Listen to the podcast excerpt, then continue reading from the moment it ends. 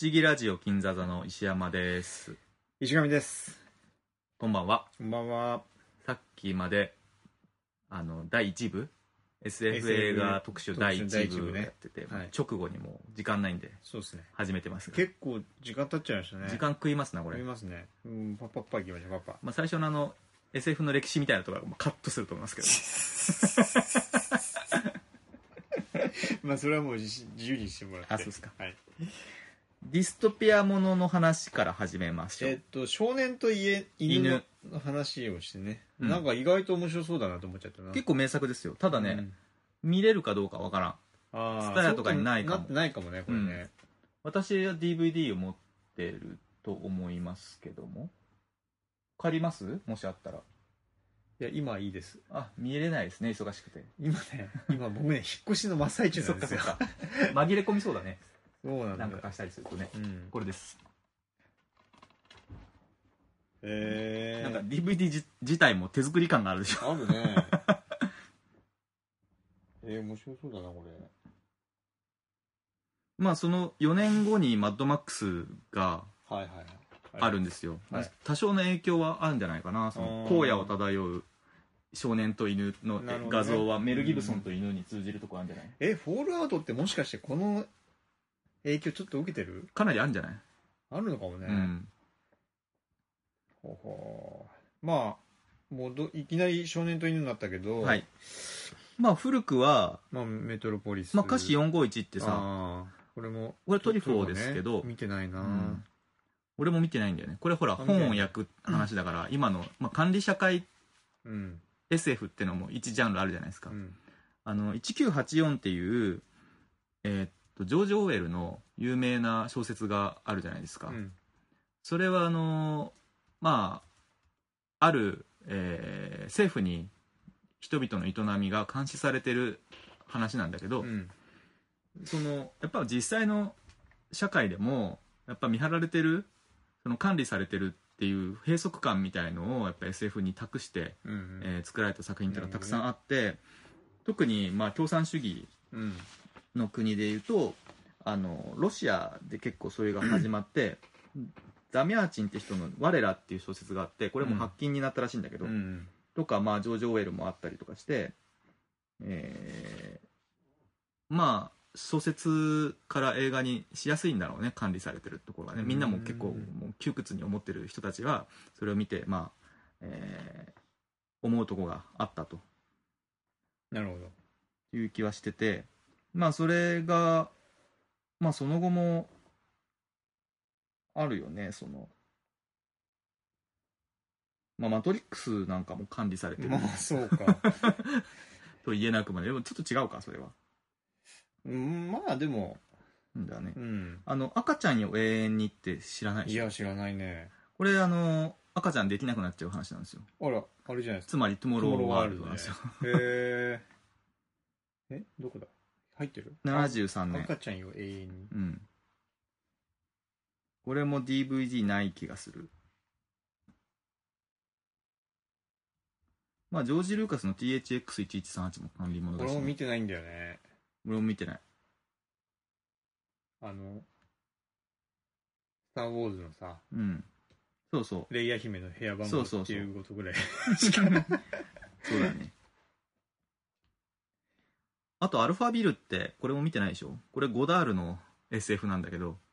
アルファベああ、見てない見てない。これ、あの、SF と言いつつ、うん。 SF らしい建物とか出てこないんだけうど、んそのパリの街並みを、なんか SF に見れ見えるように頑張って撮ってるやつなのね、あーで結構さ、まあ、お金かかるから、うん。うんあのそれができずにそういう風に撮るって結構あって、うん。うん。まあ、ガタカなんかも SF らしい建物じゃなくてさあれフランク・ロイド・ライトのさ、うん。うん、当時のポストモダンのあじゃないモダン建築を、まあ、今 SF に見立ててそうなんだ、あの建物って。そうそうそうえ、あの、研究所みたいなとこそう実際にある建物でさ、へえ。まあ、お金なさそうな作りだもんな。うんあとなんだろうなまあいやみソソイレントグリーンうもん見てないのよ俺俺も見てないね見たいいなと思ったけどまあ有名でですけどねね要は餌にされる、人間が餌にされるそうね食料問題と高齢化社会を一気に解決するあの素晴らしい特効薬として ソイレントグリーンを推奨したいうんもういつか見たいなと思ってるのよなかなかねそうだねまあジョン・カーペンターファンとしてはやっぱニューヨーク1997まあっていねうのもねカートラッセルとねカート・ラッセルとね俺さなんかさすげえ面白いっていう映画じゃないよねでもそのは導入部はすごいワクワクするよねワクワクだすからるニューヨークがもう丸々監獄島になっててうんうんでそのもう犯罪都市みたいになってるからそこに潜入してあれ大統領補佐官かなんか助けに行かなきゃいけないって言うんでねそうだったっけそれで犯罪者の 犯罪者には犯罪者がぶつけるのがいいだろうってことであーまあ、スネーク・プリスキン ことカート・ラッセルが呼び出されて爆弾かなんか埋め込まれてうん助けて帰ってこないと爆発するよっていうやつなんだよね確かね、そうだったっけ、うんすっかり忘れてる けどあれなんだっけ続編なんだっけ続編は「エスケープ・フロム・あ LA で」そうだよスケームうんフロム LA だ、パム・グリアも出てるしねあそうそうそうそう、でもこれもうわこれはカルト映画ですね、そうだね、うん結構 SF 作品はカルト映画化しやすいんじゃなそいうう,、ねブレードランナーもそうだし、んマッドマックスもそうだし、うんまあ、時計仕掛けのオレンジなんかもね72年にはありましたけどウォーゲームなんてちょっと異色じゃない異色ですねこれ俺も見てないんだけど、俺なんかあの午後のロードショーみたいので、はいはパソコン少年みたいのがそうそうそうそうそうあの核戦争を起こそうとするい話でしそょうそうそう守る方じゃないのこれ守る方だったっけ、うんマシュー・ブロデリックですねあれはねあそうだったっけ、うんその後美少年ですそけれでど見た記憶がありますジョン・バダムだねまあトロンもねあトロンはいい外せないですねトロンはいいですトロンって意外と手書きなんだよねあれ別に CG じゃないんだよねあそうなんだっけでもあのなんかいいよねうんこれこれさ今ほら石山さんにこうあもらった T シャツも T シャ結ツ構もトロンっトロンっぽぽいいよね感じなだんねか意外とジェフ・ブリッジスがよく出てんだよなこういう SF 映画にあそうか、 意外とトロンジェフ・ブリッジスなんだよね、まあ、続編も出てるし、まあ出てるし映画に見てないけうど、ん、まあ未来世紀ブラジルっていうね、まあまあこれは外せないやねつももありますなう大傑作ですよ、最傑作でもまあ まあバトルランナーはどうですかバトルランナーもテレビでシュワちゃんのシュワちゃんのねまあ俺もまあちょっと説明すると、ん近未来に、えっと、娯楽なんだよねあれねそう娯楽として犯罪者同士をあまあバトルランナーという競技の中で、うんまあ、殺しありのバトルに要強は制参加させるって話なんでねあれですよねショーになってるショねー殺人シあョなんだーっけあの最近で言うとほら3作ぐらいで言ってたさ女の子が主人公ハンガーゲームハンガーゲームみたいなもんでさそうだねうんそれのシュワちゃん版だシュワちゃんん版だとジェニファー・ローレンスがシュワちゃんになってると考えていただけれでも結構面白いよねば面白いよバトルランナー好きで好きだよ、面白ういん、演出がもう結構冴えてんだよねあとね198を見てないそうだあれねスピルバーグじゃないのこれあれスピルバーグなんだっけあれは1941だろあ1941全然違うでしょ191か あとあれはコメディじゃん、コメディうん、 8984って何だからジョージ・オウェルの、えーっと管理社会 SF の金字塔を映画化したものがへー1984で、えーまあアキラなんかもありますけどねまあまあもうこの辺はもうなんで語るもべきものなのかどうかっていう語ることすらいらないような気もしますけど、まあねいやだからあれ俺入れてねえんだなでもさうんこれアキラ88年でパトレバ89年なんだね確かにね近っなんかさ、うんアキラの古典感ってなんかもう昔確かからあっにて意外とバトレーバーとそんな変わんないんだ変わんないんだねうんミスかないやでもこんなもんだろうなあれ多分劇場版パトレーバーがちょっとこれ早すぎるかな99年か俺の表記ミスかもしんないこんなに古くないかもパトレーバうーんとね89年ですー合ってんだ合ってるうんすごいな押井守るすごいね、うんまあ、まあ、面白いっすよね。まあ面白いっすよ近ね未来もんとして、パトレーバーも漫画も大好きですね。パトレーバーがこの頃書いてた未来って、うん何気に今ほとんどそうなってるっていうか、うんだから古さを感じないっていうのもあるのかそうねだってパソコンにさ OS にウイルス仕込ませてうん。暴走させようっていうアイディアってさ、別にその後普通にあったし、あるしね。結構この頃それやってたのってすごいよねって感じねまあ確かに。ない、ないのはレイバーがいないレイバーがいないぐらい てかいなくいる必要がないからねまあドローンなんかもねあまあちょっと違うか、まあでも、まあ今違う形でそうね、うん、でもなんかやっぱリアリティがあるとこあろるがんさだよねこの政治劇でもあるしそうそうそうそうそうロボキャラックトターがよくできてるっていうのもあるしロボットもんでこんな現代に近いそうだロねボットもんでここまでリアリティも出せるっていうのはもう画期的でしたよねパトレーバーが自覚的なのって、うんその本当は人型してる必要ないんだよロボットなんてっうんていうのがちゃんとあって、うんで、うん作業用は作業に適した形してるんだけど、うんあえて威圧感を与えるために人型を作ってるっていう設定がちゃんとああーなるるほどねそこがちょでなおかつそれがロボットアニメものとしてちゃんと成立させるようにできてるっていうのがすごいななんかあれだよね今この現代の設定を反映しつつこう新しいパトレーバーとか作ったら楽しそうだなそれがだからあれだったんじゃない何 ネクストジェネレーションっていやいやもうあれはアニメでねさ、だってもうあれはなんかさアニメのキャラみたいな人たちを出しちゃってるからそうさだねだダメですようんでもやっぱりやっぱり売れた IP のうん続編というか、リニューアルしてなんか売れさせようみたいなのってやっぱダメなんですよ、ダメなんだね宮崎駿先生がやっぱそう言ってましたからうんダメですねじゃあだじゃあダメです新しいもの作っていかなきゃダメなんですよそうですねんえあ とはゼイリブとか見てませんー、よ、デイリブブ見てないの見てない、これ見た方がいいんじゃないですかこれこそまさにいや俺もね管理社会ですよ、うん、見たいなと思ってますけど管理社会っていうか物質社会への反乱といいますかこのそうですか、うんまあまあまあこれはねでも名作ですからでもさこのこの辺全然知らないササルート・サルート・オブ・ジャガー何これねルドガー・ハウアー好きなこれもあのバトルバトルさせられるものですああルトガー・ハウアー主演のそうそうそうそうそう BQSF ですね BQSF ですねじゃあその後はバンカー・パレス・ホテルあこれ知ら知ないらない延期ビラルってさお有名なあエンキビラルって有名だねのバンドデシネの作者の、えーっとまあ漫画漫画というか、まあ、バンドデシネを映像化しようと試みた作品で、へ結構当時は有名でしたよ、ーあそうなんうだ、ん、でほらもう一個、えーっとティコムーンっていうのがあって知らないティコムーンって赤い髪の女が探偵みたいなのするやつなんだけど多分知ってんだけど今久しぶりに聞きすぎ て そうだよね まあそれのだから、えー続続編じゃないんだけど、まあ、2作目だったのかな「バンカーパレスホテル」結構よくできてるらしいよ俺もまだ見てないんだけど、 19うんその SF 作品ってやっぱお金必要だから、うん圧倒的にハリウッドで作られてるのが多いんだけど、まあそうだよねたまに、まあ、日本でもあるけど、うんそのヨーロッパ製の SF 映画っていうのうもん意外と味があっていいよねお金かかってねえなって感じもするけど雰囲気で乗り切るみたいな乗り切れみたいなあちょっとアート寄りにするアート寄りにすんだよねとかねそういう意味ではねちょっとまあこれ先の話になるけどあれでしょあのタイムパラドックスものでさ「ラ・ジュテ」っていうあ知ってる知ってるな短編があって30分ぐらいしかないんだけどこれもラージュって見た気がするこの間見たんですようんで見た見たらですようんもう完璧に「12モンキーズ」と同じ話なんですよなんだっけ俺すっげえ久しぶりに聞いたその名 今日それが多いでしょ前 うん見てるなでもだから未来で男があー懐かしい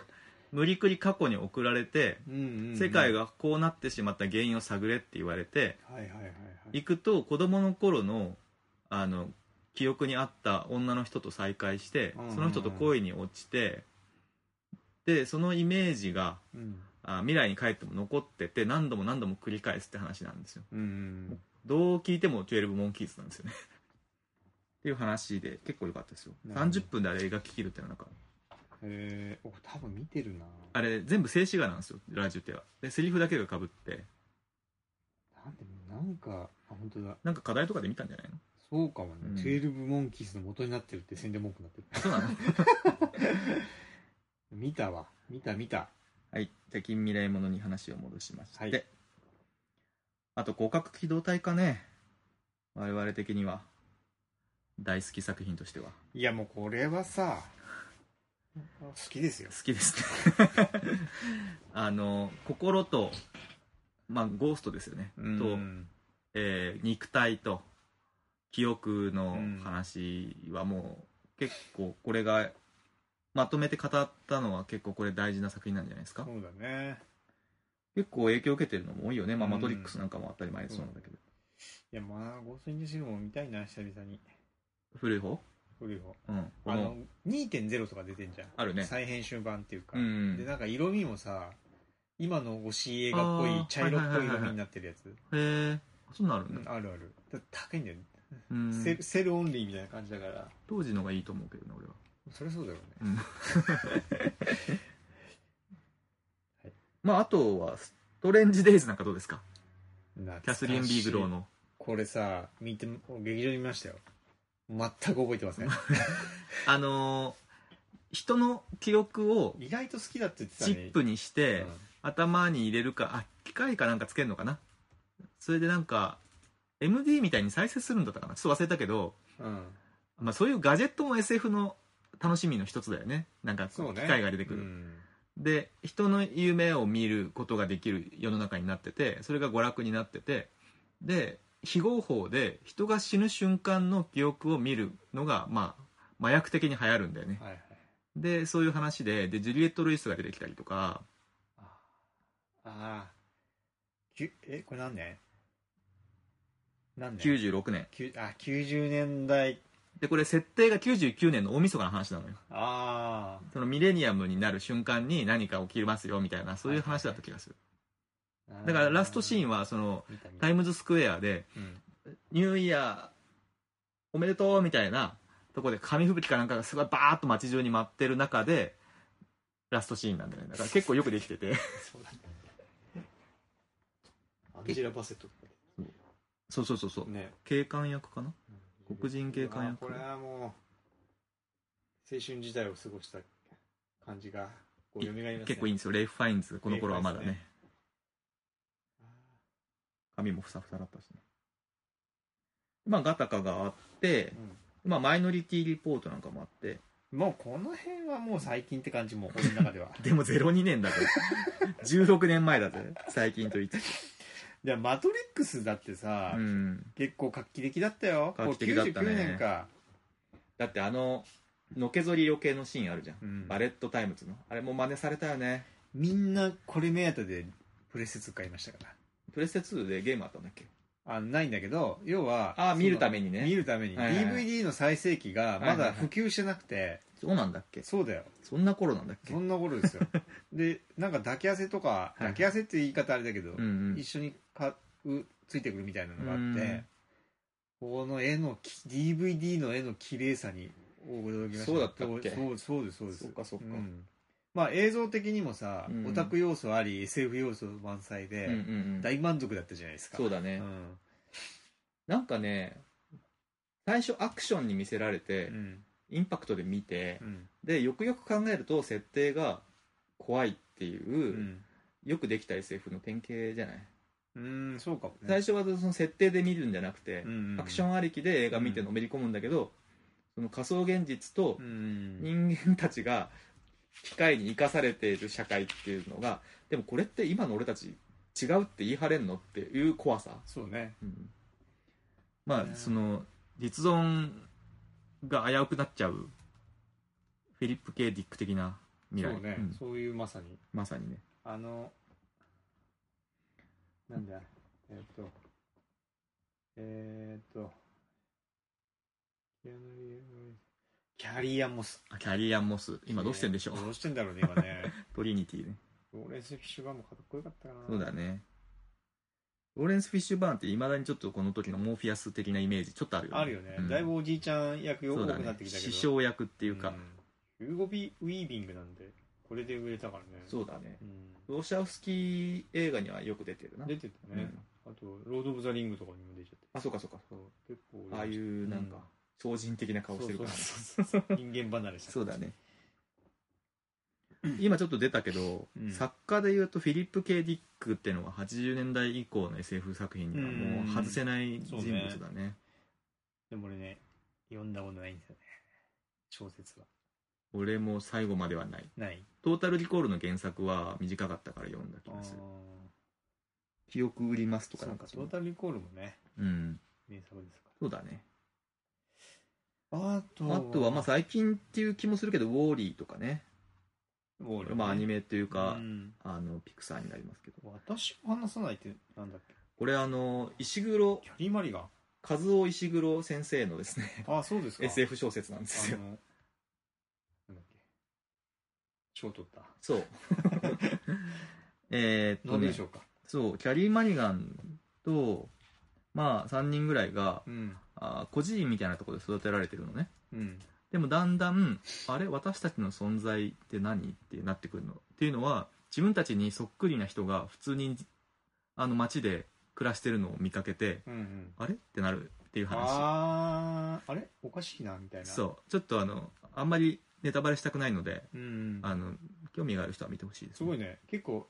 アンドリュー・ガーフィールドとそうですキ。ーラ・ナイトレイとかで。そうです。その頃まだそこまで売れてなかったはずですけどそうだよねん。うーん。雰囲気はすごいいいんで。あれ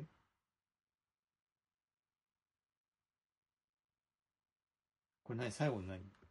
あ、ミュートうん。これえね、なんだっけなんか見たな。今年ね、ネットフリックスで配信されてたう、ん。あのダンカン・ジョーンズ監督なんですよ。うん。あ、のデビッド・ボーイの息子のうんうん。であのミッション8ミニッツとか、えーはいはいはい月にとらわれた男とかの監督で、まあ、SF 監督じゃないですかで新作だったんですけど、まあ、劇場公開されずにネットフリックスオンリーになったんで、どんなもんかなと思って見たんですけど、うん。えーっとまあ面白おもしお面白いですって感じ面白くないからな、とかじゃなくて。 あんまり面白くなかっ あ、そうなんだ。たあのアントマンが出てますねポール・ラッドがああ。あとあの、スカルスガルドの息子が出てるんだよね。まあ、近未来ものではあるんで、まあ、興味があったらはい、見てもいいですかね。ちょっとなんか言いかけましたね。くしゃみが出そうなんですけど。はい。あとは、まあ、まあ、オブリビオンとか、今後ですかね。うん、ありますけどね。うんまあ、先進みますか。はい。はい。オブリビオンも散々話したから。いいね。次。時間旅行、タイムパラドックスものなんですけど、うん。でこの時間、時間関係ものの SF、タイムパラドックスものの SF ってのはもう、うんうんうんループものっていうのも、これあれだよね。SF のまた一側面だね、そうだうね。ん宇宙にも行かないし、宇宙からエイリアンも来ないし、未来でもないんだけど、SF。でこれはだから現代の延長上で再現できるから、実はあんまお金かかんなかったりとかするんだよね。まあ、さっき言ったラジュテが入ってますね。そうだね。あれタイムパラドックそスこもそのなこんそでこ。。ある日どこかで。これはね、クリストファー・リーブってあクのリストファー・リーブ出てるの後にスーパーマンやる、うんあスーパーマンの後だねスーパーマン70年代だからが、えーっと主人公の過去に戻って一中の人とうん良くなりたいという お話なんですようんで SF 的なガジェットとか一切出てこないのよあそうなんだむしろクラシックあああの過去に戻る話だからはいはいはい。あであ、そっかそっか。そうそうそうだからむしろクラシックものなんですよねでも設定としてはまああの過去に戻るっていうのがあるので、うんまあ、SF として入れたんですけど結構いいいい映画ですよう。あ、そう。うんえなんかね確かね過去にの戻り方がねベッドで寝るとかなんかそれだけなんだよね確かえ。 そうなんだ。 念じながら寝るんだからねあーそうすると過去に戻れるなるほどね。そうで冒頭老婆が出てきて謎の言葉を残して去っていくんだけどあの老婆実はみたいな話になってきたりとかすうる、ーん。結構壮大なね、あのーあーオチに向かっていくところもなかなか気持ちいいこといいですよなるほどうんここに入れてないけど時間旅行ものもっといっぱいあるねよく考えたらあのあるんでしょうね。解きかけとかもそうだもんな、あ、そうだね。うん今アニメーションで言うと「ビューティフルドリうるせえやつらビューティフルドリーマそうー」だねしか入ってないけどいっぱいあるねよく考えた結構らあるねうんまあ春日なんかもそうだけそどれね、ほら大林さんの転校生とかもそうだねうん、大林さんってじゃあ解きかけも転校生もどっちもそういう話なんだあ転校違うか時時かをけかかける少女でしょ時かけかうん、まああっちが元祖みたいなもんですあれはが元祖みたいなもんか な時をかける少女って前村拓だっけ原作えわかんない原作は俺さいや筒井道隆じゃないのあ堤下か、うんあの前村拓ってさちょっと話変わるけど知ってるなんか聞いたことはある俺中学生の時すすごい読んでて、うんへえまあジュニア SF みたいないっぱい書いてんだけどさ、うん面白くてさ、へえまあ、中学生の時まあそんな大したあれないそうなんだまあ時間関係ものの SF で言うとやっぱり「バック・トゥ・ザ・フューチャー」ですかまあねこれはね外せないよね全員大好きっていうねね嫌いなやついないだ嫌いろ なやついないね85年「ターミネーター」も85年だよあちょっと待ってバック・トゥ・ザ・フューチャーさうんワンツースリーどれが好きですかまあよくできたのは1ですかね、ですようん、でも3の,、うんあの毒が帰ってきてこれすげえネタバレもまあいいでしょクソもないかないよであのジェニファーってさあのマーティの彼女がさああその送られてきたファックスが白紙なんですって言って、うんこれどうどういうことなんですか毒って言って聞いたら毒がもうあのこの白紙のように君たちの未来は真っ白ってことだよみたいなこと言うじゃん、うんもういまだに泣けるあれ よくできすぎてて、なるほどねうん今話しててもジーンときたもん3作重ねてねいろいろあってそうそうそうそう、ねで泣けるマーティも成長してさみなんかフリージャックとかユニバーサル・ソルジャーとかちょっと入れてみた入れてみたねうん85年すごいなよく考えると未来世紀ブラジルも85年でああさそっかバック・トゥ・ザ・フューチャータターーミミネネーーターうん化け物みたいな年だねそうだねまあうんあとは最近のやつですねそうだね彼女はパートタイムトラベラーって知らないなこれね俺古いさ80年代の映画なのかなと思って、うんあの借りたらこれ最近のやつの12年なんだね見てないんだけどねまだでも入入ってたんだ本にいやなんかなんかに入ってたから入れちゃっただけあそうないやあのもっとこう最近我々的にいつか話そうと思って話してなかったやつとかいろいろあるんじゃないですかドニー・ダーゴなんていうのは結構我の々ド好きニでーすダーゴす好きすごい好きだねすごい好きだけど結構忘れつつあるあれも難しいんだよな話がな、うんこれも町山さんがねやってたねえーっと映画の無駄話無駄話でやってたあれでようやくわかる話というかなんか見たい見たいと思ってんだけどいつもこう見ないこ れさあれも入るんじゃないドニー・ダーゴで思い出したけど、うんジェイコブ・スラダー入んないジェイコブスラダ SF じゃーないかあれは死ぬ前の走馬灯のような映画ですけど入らない SF じゃないんじゃないまあ別にそのジャンル分けにこだわるあれじゃないからあそうかそうか話してければ話してもいや大丈夫ですジェイコブスラダーねあれもまあネタバレが結構デリケートな作品ではあるんだけど、ね、そうそう確かにそうね、あれネタバレしようがしまいがでも変わんないよねあの怖さとか、まあね、うん、気持ち悪さとかっていうのは伝わるしねそんなこと言ったらタクシー映画で3対 4X10 月も似たような 話ああそっかやめようやめようやめよえっ、とドニータコさう、うん、あれ女の子誰だっけえっ、とほらチャーリーズ・エンジェルのさドリバリもあドリューバリモかドリューバリモはちょっとプロデューサープロデューサーでかで映画には出てないんだ出てる先生役であそっかそっかこれほらあれも先出て生んとだいえばノア・ワイリーも出てるそうそうそうそうカーター先生カーター先で少年役はジェイク・ギレンホールなのか確か妹がジェナ・マローンなんだよな生ジェナマローンその後ちょっとサブカル的に出てきたけど今はまあまた出てないねえっ覚えてとないエンジェル・ウォーズに出てるじゃあ大丈夫ですじゃあ大丈夫 ですじゃあ大丈夫ですドニー・ダークはあのマッドマッドワールドだったかなでうん曲もすごいいいんだよなテーマ曲まあここら辺はいいかなそんなにあれかなあとバタフライエフェクトも結構その後見てないのんだよ作品に結構影響を与えてる見てないんですよバタフライエフェクトあのシュタインズゲートってアニメにもかなり影響を与えてますねバああそうですかタフライエフェクト面白いですよ面白いうんよくできてるうんまあ覚えてるタイトルはもちろん覚えててビパッケージもわかるんだけど見てないすごいエモいしねエモいその感情がこう頑張れ感が半端ないすごい共感性があるああそう、うんそのやっぱりタイムパラドックスものってさいやうんループものに限るかもしれないけどこう何度も何度も繰り返すことによって主人公がどんどん消耗していくんだけど、うんうんそれでもどうにか変えたい未来があるから頑張るっていうのが多いじゃん、あまあねうんだからこそううねエモいんだよねなる ほどっ負けんなってていう未来はきっと変えられるよっていうそういうポジティブ感がやっぱ出てくるから意外とそういうとこが熱いかもねなるほどね、うんまあ、バック・トゥ・ザ・フューチャーもそうだしあのこのプリ「プリデスティネーション」っていうさうんこの全然知らないスねこピエれリッね。ク兄弟のさ最近じゃんそうイーサン・ホーク主役なんだけどさまあ問題作ですねこれあそうんうどう問題作なのあのねむちゃくちゃ むちゃくちゃっていうか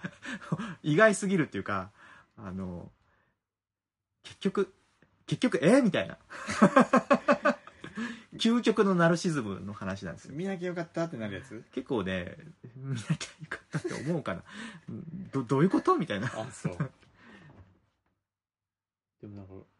グッズがかっこよさそうだけどあそ予告編見るあそうデイブレイカーも見てないあデイブレイカー面白いですね面白いねあれもスペリックだねあれはまあ SF じゃない地球警察なんだあプリデスティネーションね うんなんかガタカっぽいデザインだなシンサンフォークだからじゃないよそれ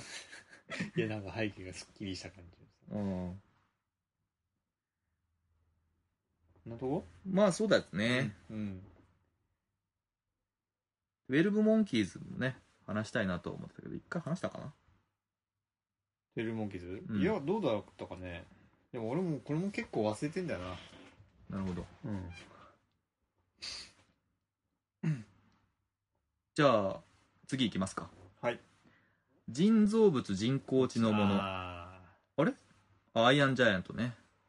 まあロボットものに近いこっていうーまあそうねものもあるうんロボコップ ゾザ・フライもそういうことなのまあ言ってしまえば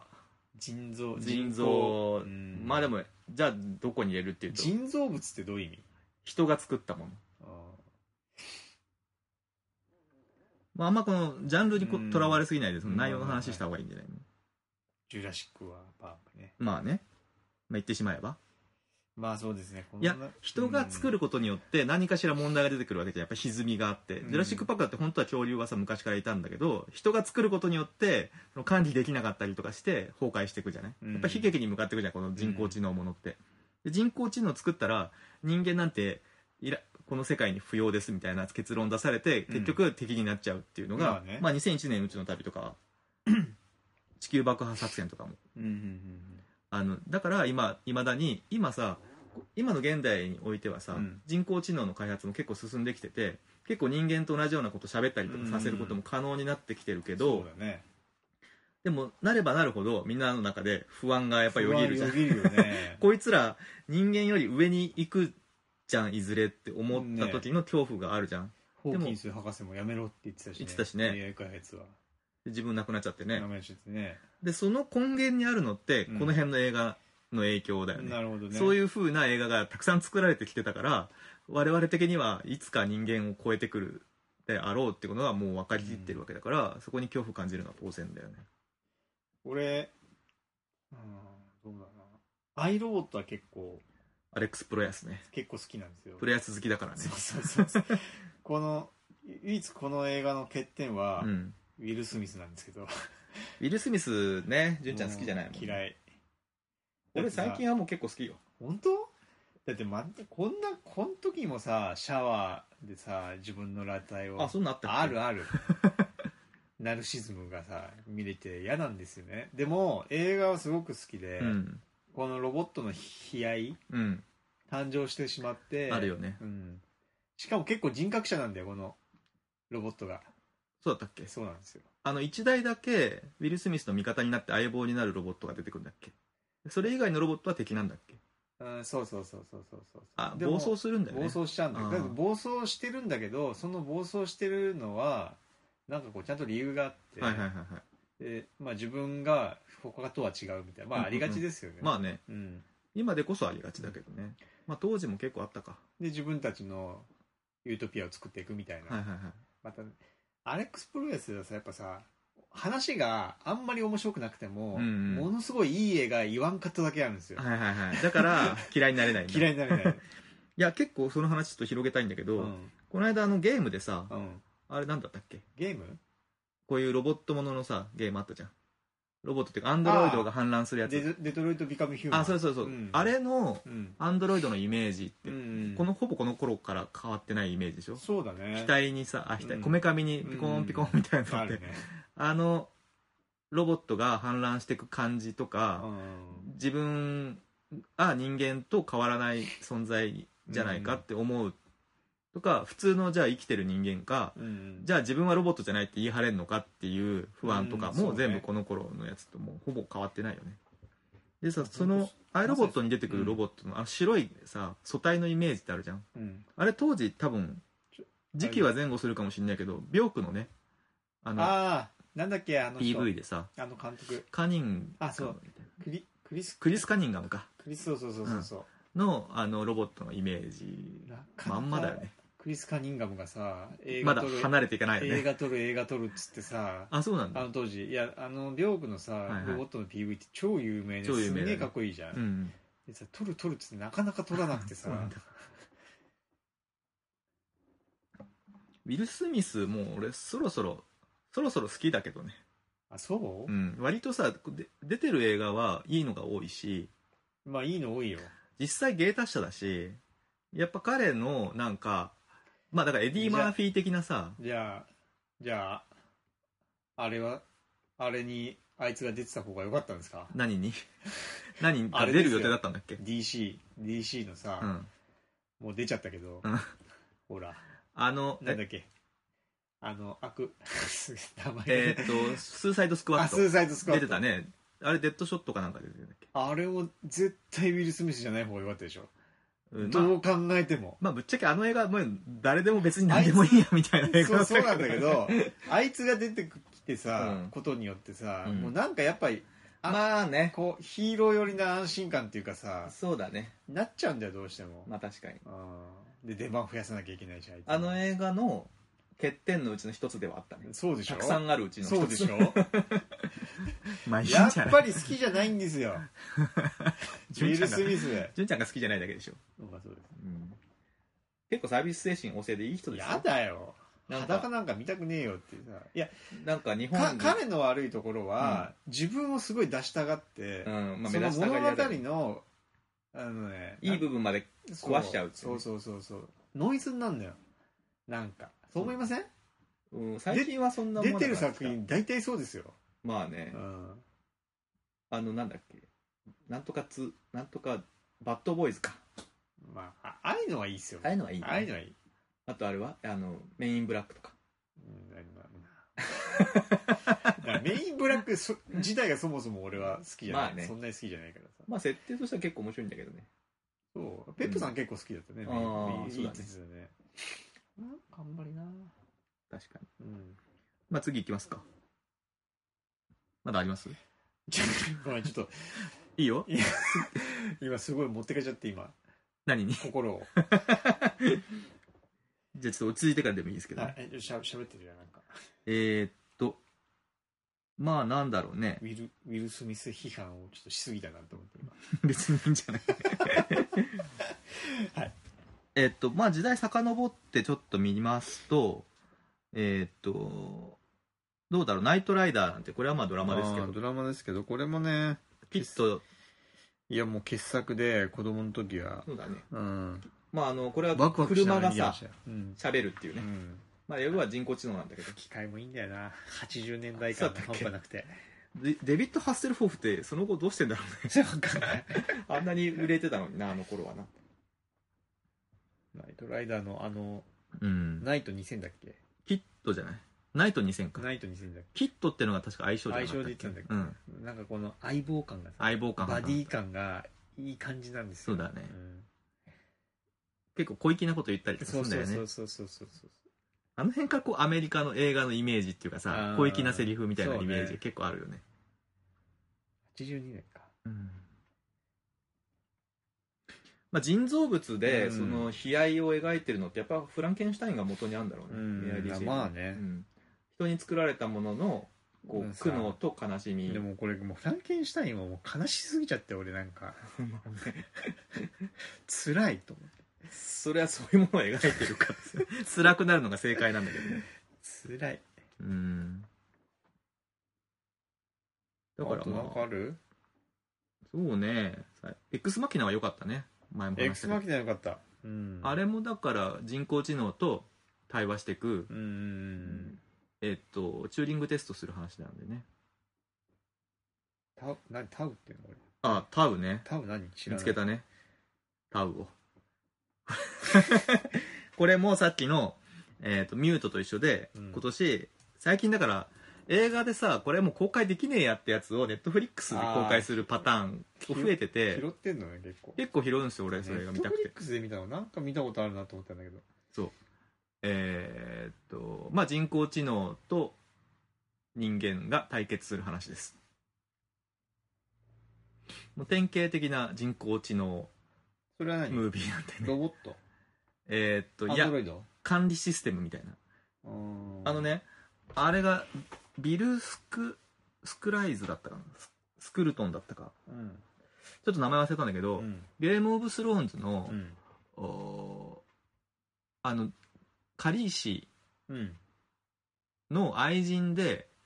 なダーリオ・ナハリスっていう男がいたんだけどあんまよく覚えてないでしょ、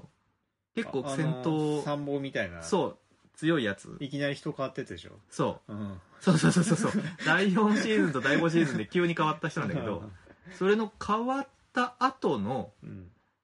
を担当してたなんとかスクールはトいンだはっいたはいかはいなはい人が出ててでそその人とマイカ・モンローっていう女の子がいてこれ結構可愛いんですけど、うんがもう監禁されるのうんその、えっと、ダハリスダうんダハリ、ダハリスにうんマイカ・モンローが監禁されててでその人はなぜか出かけてくのようんでその間人工知能がそのお部屋を管理してて、うんマイカ・モンローを絶対逃がさないようにしてんだけど、うんマイカ・モンローがうまくその人工知能を騙して自分の味方につけていくって話で、結構いいなる面ほどね白い面白いんです面よ白そうじゃないですかお金かかってないんだけど、うんちゃんとなんかこう SF 感もありつつ、うんえそのアイディア勝負でうまいことなるほどねお話を作ってるけど、まあちょっと地味すぎてこれは劇場公開は無理だなっていうー感じはした、マイカ・モンローが結構可愛くていいですよ、なんかもう確かにいいねうん、えーあとは飲むかいそんなもんかねこれあそういえば歯もうんあの近未来そうです近未来ちょい近未来、うん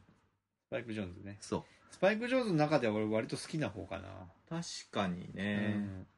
まあ映画としてよくでそうできあのできちゃんとできてるもそんうねそう形そうがそねうそういきますか次はに、い次行きましょうかで次はうん意外と、あの何これって感じなんだけど精神世界の拡張はいはいはいをテーマにした要は、まあ、マインドマインド SF というかブラッドライナーもう他のものにあんまり入れづらいものが意外とここに入ってるんだけどああプロレス入ってますプロレスプロレス入ってますねイグジステンス クロデビット・クローネンバーグ率が高いんですよ大体ここですねデビッド・クロネンバーグはあとフィリップ・ケディックも大体ここに入ってああ、まあ来るんだあ、よイねンセプションクロニクルねまあ入れにくいね、と言いつつ、まあ、スローターハウス5なんていうのは結構名作ですけどこれはあ俺ね知らないですこねれはループものっていうかタイムパラドックスものなんだけど、んまあここに入れちゃったどんな話なのあのね時空をすごい行ったり来たりするのある青年がいて、えーっとうん宇宙のどっかの星のなんか温室みたいなところに閉じ込められてるのよ、で宇宙人がそいつを捉えてうん実験してるっぽいのね、でうんそいつの記憶を探っていく話ででパッとシーンが変わるとえっとソ連と、えーロシアの戦線の真っ只中にいたりとかう、んうんでパッと次変わるとああそういう普通に戦争がが終わって家庭を築いてるところになったりとかで気が付くとまたその宇宙にいたりとかっていう話なんですよなるほどねだからまあちょっと難解って当時は言われたらしいでこれジョージ・ロイ・ヒルだから監督あの明日に向かって打ての人だねああそうなんだ、へえなるほどでまあ惑星ソラリスなんかもあねまあソラカリルスねコフスキーの名作で、まあ、これはソラリスっていう星の海自体がまあ、う生きまあ、一つの脳になってて、うんでその主人公の記憶にあるものをまあ映し出すっていう、まあ、精神の話になっていくという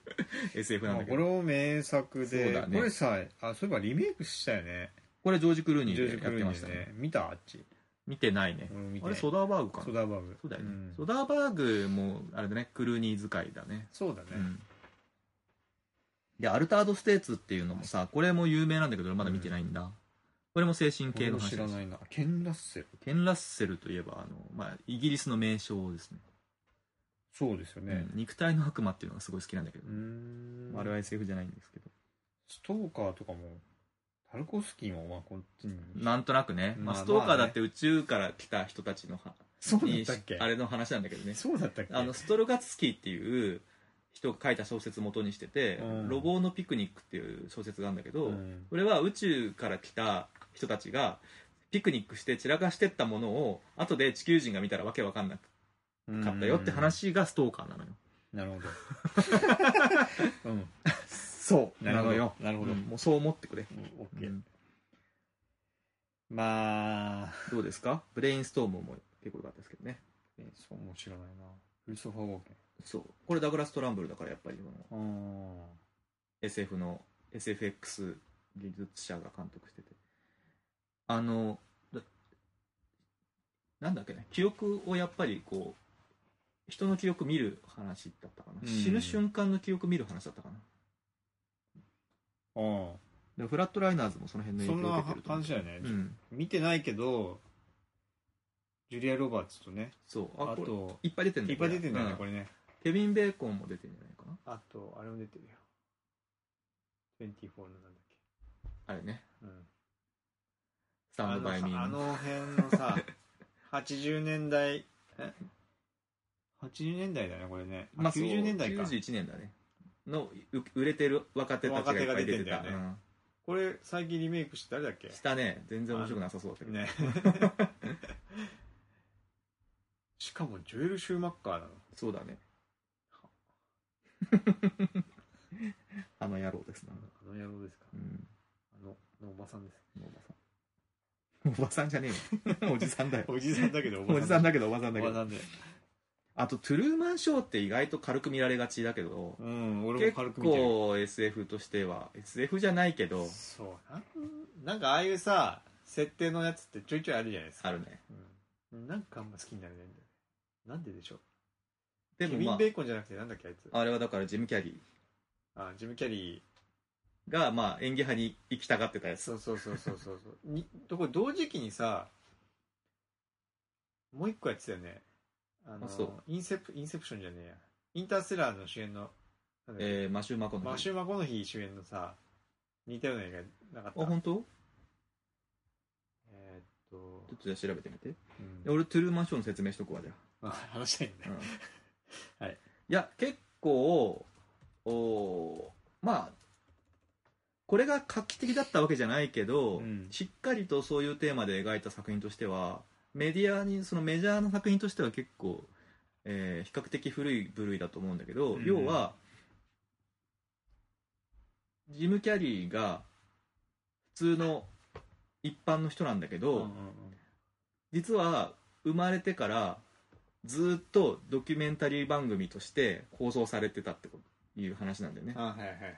そうだよねそう、うんで、えっと、ちょっと役名とかわかんないけど彼があトゥルーマンなんだなきっとなが、えーずっと成長してきてるところを、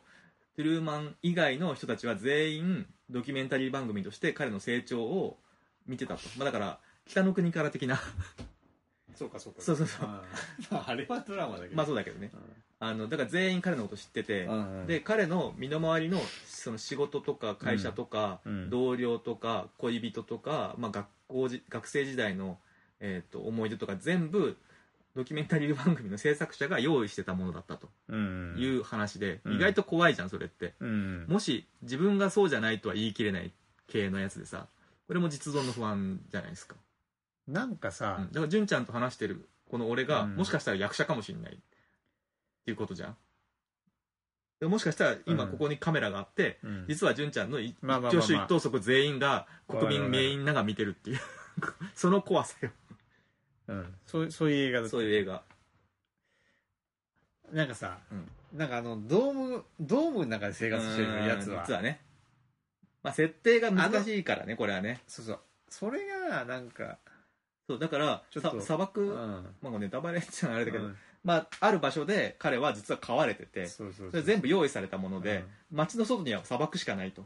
で彼がある日海外旅行行こうとするんだようん、うんそれが大変なことですっていうやつなんだよね どうやって用意しようかみたいな話になってその辺のあの話も結構スリリングで面白いんだけそうどかそうかまあダークシティがあるじゃないですかアレックス・プロレスのうんダークシティも、まあ、似たような話だったりとそかしうだて、ねラクシティの話もちょっとしたいんだよね。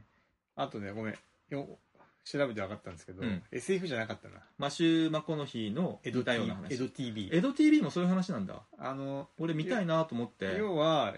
なんかね、まあ、レンタルビデオ屋の何でもない店員が、うんその、まあ、テレビで自分の生活をはいはいはい映すっていう人に選ばれたみたいなあはい話はいなんはだいって、。で、これ、ロン・ハワードが監督なんですそようだね。んあそれ、ハレルソンも出てるでしょ。あ、出てる出てる。ウディ・ハレルソンとマシュー・マコノヒーって俺ずっとキャラ被ってるなとデ思っニてス・ホッて。パーも出てます。すごいじゃないですか。ロブ・ライナーも出てます。ロブライナー役者で出 てる。役者ですえたまに出るよね。ーでダークシティはないんダだークけシどテさィね。ダークシティも名作ですよ。これトゥルーマンショーと同じ年だ。そうだね。これも似てんだよね、そう言われる分。えーっと、ごめんなさい。ネタバレ多少しまうす。ん。で、ダークシティっていうのはある男がホテルの一室で目覚めるとう、ん。人が死んでたりとかして、で、自分が記憶ないと。うん。で、街に出てったら何者かに追われるんだよね。うん、で自分が誰かも分かんないしなんでこういう状況に置かれてるのかも分かんないまま、まあ、追っ手に追われて、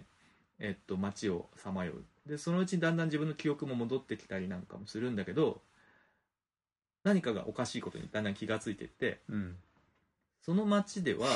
12時を過ぎると全ての人が止まっちゃうんだよねうん。でえーっと次の日始まると全く同じ日がまた繰り返されてるとでさらにす謎を解いていくとある日その謎を解かれるのを嫌がったのかのようにその街の人々の設定が全然違くなっちゃうんだよね自分の奥さんだった人が全然他人になってたりとかうん違う人が奥さんになったりとか結婚してたはずの人が独身になってたりとか街の設定がどんどん書き換えられていくって話でで一体何が起きてるのかっていうのを探っていく話になって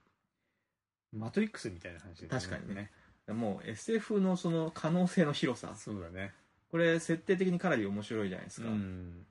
これを膨らまして他の話もねあると面白いかもしれないねこれ映画自体はちょっとまあオチの方で言う と割とまあちょっと雑になっちゃったりとかすそうだねる嫌いもあって、うんまあ仕方ないかなって感じもするけどね当時のやつだとでねもなんかこう、あの、サイキックバトルみたいなのがさ、うん 結構かっこいいんだよね。そうなんだ。 俺は結構、そう言っちゃうんだみたいな感じではあったけどね。これもでも見直したいな。結構忘れてるな、うんダークシティも。純ちゃんあんま好きじゃなさそうだけど、このミシェル・ゴンドリーのエターナル・サンシャインもね、うん。これこれもジム・キャリーで、俺は結構見返すたびに結構やっぱジンとくるんですけど、ラストはね。うん。記憶に関する話で、うんえっと、別れた彼女との記憶が辛すぎるから、自分の記憶を消してくれって言って、記憶消し屋が存在してて、で、その人に私の記憶を消してくださいって頼みに行くと。うん。あ違うわその前に彼女の方が自分の記憶をもう消してるんだその店でうかでそれにすごいショック受けてあーじゃあもう俺も彼女の記憶消しますって言って消すんだけどこれもエモくてさ、うんまああの消したはずの記憶が完全に消えきれてな消せなくてで忘れたくないっていう気持ちともう辛すぎて忘れたいっていう気持ちが戦う話になってて、うんのその辺がやっぱこう気持ちがね揺さぶられるお話になってて結構好きなんですけどねなんで嫌いだったのかな、俺。おしゃれだったからでしょああ。ミシェル・ゴンドリーって結構さ女子好きする映画の人じゃん、そうそうそうだね。なんまかあ、、PV 出身のってこともあるしなんでいけす、それすらもう忘れちゃったけど。ただ話自体はすごいだから俺好きでうん、まあな、なんか最後は、なんか、良かった記憶はあるけどね。その愛の強さうん。が、えー失恋の辛さに勝る話と言いますかうん。ぜひ見てほしいですね皆さんにも あとはいきなり変わるけどスキャナーダークリーとかねスキャナーダークこリれーははフィ、リップ・ケディック原作のやつで俺ね、途中で見るようになりました。これはアニメと動画をまず撮って、まあそ実れを写をアニメアニメにに加工したみたいなやつやつだよね。そうだけど加工してるわけじゃないよアニメとしてゼロから書いて書いてんだよもう一回でも、まあその動画を元絵は動画を使あってるのーそうそうトレースして乗っねけてるってことだよね。そうそうそうそう独特の映像表現でねこれはそうだね俺は結構これフィリップ・ケイ・ディック的な感じがしてすごい好きなんだけど同じ監督なのかで似たような手法で映画撮ってたよねううんんなんだったかあかもしんないね同じ監督だってこれリチャード・リンクレーターだから散々映画撮ってますけどねなあそうんうあ本当。すげえいっぱい撮ってだってるビフォーミッドナイトとかもそうだもんのねシリーズの人なんだね、あこのシリーズを見てないんだあとほら僕、えっと、7歳の僕が大人になるまでとか最近だと「ウォンツ・バイ」なんとかってやつもあったでしょうんわかんないんだけどなんかあるでしょああったっけああんあエビリエ「アビバディ・ウォンツ・ササムム」結構いいらしいけど俺見てないんだけどあ6歳の僕が大人にならないあ6歳かうん。なるほど。結構、才能ある人。死ぬほどある わまああ頑と張れ、頑張れベアーズもこの人あリメイクねあ、リメイクかう。んあと「インセプション」とかもねこれも精神世界の話だからまあねうんまあ、面白かった夢の話だからうねこれは、んでも SF だよねすごいね SF、SF。あの夢夢の中でさらに夢見てどんどんこう夢が回想になっていって、うんそこから抜け出すだ人の記憶書き換えるだっていう話が結構 SF 的で面白いよねこのこの辺、この辺のジャンルは、うんもう僕はもう、一本だけですね。ですかトータルリコートータルリコールね まあこれもさル。うんまあ純ちゃんがトータルリコール好きなのはバーホーベン的な SF のむちゃくちゃさがあるそうそうそう俺がトータルリコールですごい好きなのは、もしかしたらこれ夢かもしんないってやっぱり思うとこインセプションと一緒だけど、うん。今この俺らが過ごしてる現実が現実じゃなくて夢だったらどうしようっていう怖さうん。に気づかせてくれるっていうのがやっぱすごいフィリップ・ケディックだなって感じだよねああ。まあね。うんまあポール・バーホーベンに任しちゃったおかげでフォルバー方面の映画になっちゃったけど。はちゃめちゃはちゃめちゃ SF 最に高かよ。あれ火星に行ってからが面白いんだよな面白いんだよね。あの、目の目の飛び出るやつね演出とかさ、最高で。あれヒロインまで目飛び出ちゃうからさシュワちゃんならまだしも いいんだよな。いいねすいませんね。ちょっと、この辺のジャンルはなかなか苦手苦いや、でも好きなのはあるよ。うんダークシティも好きだし、そうだねトータルリコール、もう意識的にクローネンバーグ避けましたけどね そうだねわけが分かんなすぎるから、ねうん SF なのかってことすら分かんないもんねそうだね、うんイグジステンスとかもなんか変な設定だったな全然分かんないもんねあれあれってなんかゲー ムが体内になんか組み込まれてる のか何なんだろうねあれ肉でできた銃みたいなので打そうつそうそうとそうそ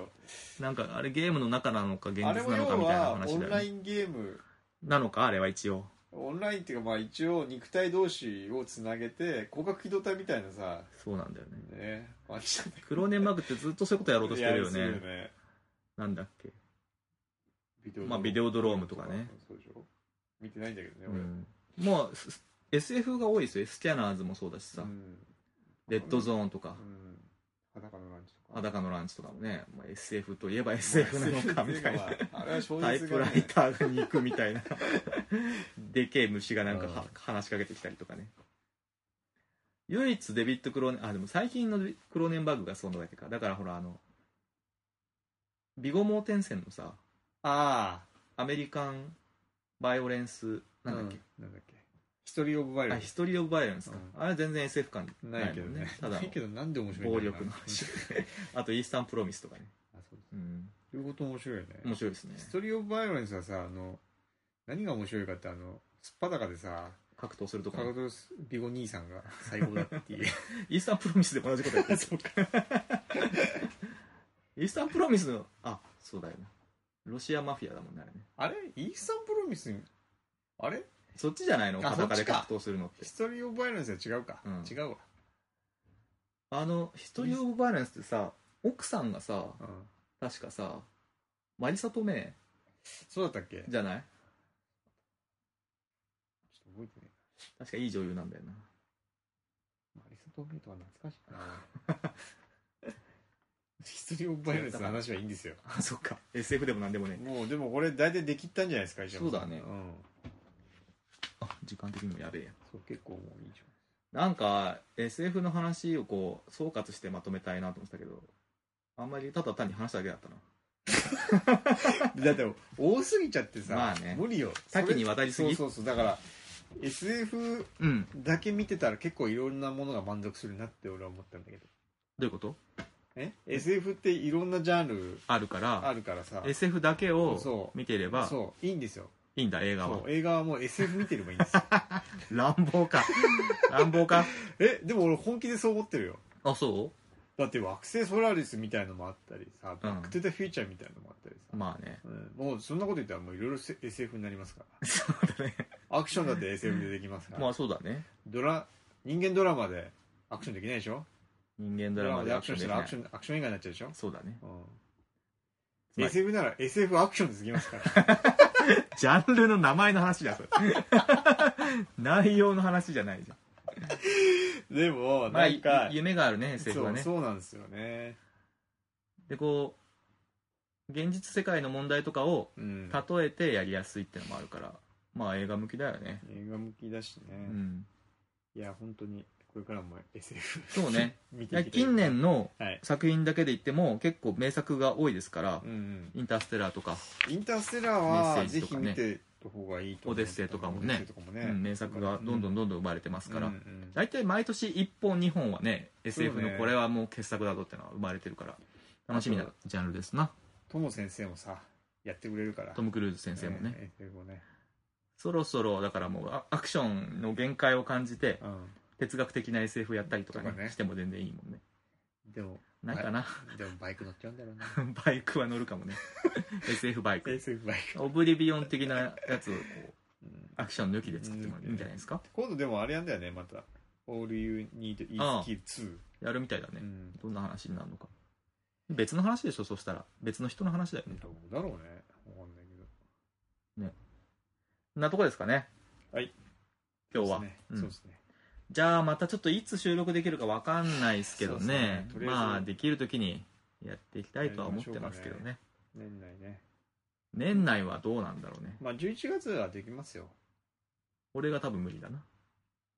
あ、そうですか。そのドラマやんなきゃいけないあ、そうか、そうか、そうと言いつつまあできるのかなまあできればやりたいですか。けまど、あね、まあ、そうですね。うんいや一応けじめとして、はい我々もだんだん収録できなくなるとはいえ、はい。 2018年のベストトホホはさらっとでもいいからやっぱやった方がいいでしょおいでも今年映画全然見てない。 10本もない劇場で、まあ、いつも劇場だけじゃないんだけどさだけじゃないでしょ劇場に限ったら俺だってほとんどないぜまあ、トップ5かもしれないけど。トップ5でもいいかもねそれじゃ短く済むしゲームは結構いっぱいやってるんですよ。ゲームをねゲームいっぱいじゃあゲームのベストを集めにやってもらえばそうですね。いいんじいゃつないもの通りね。いつも通りだなうん。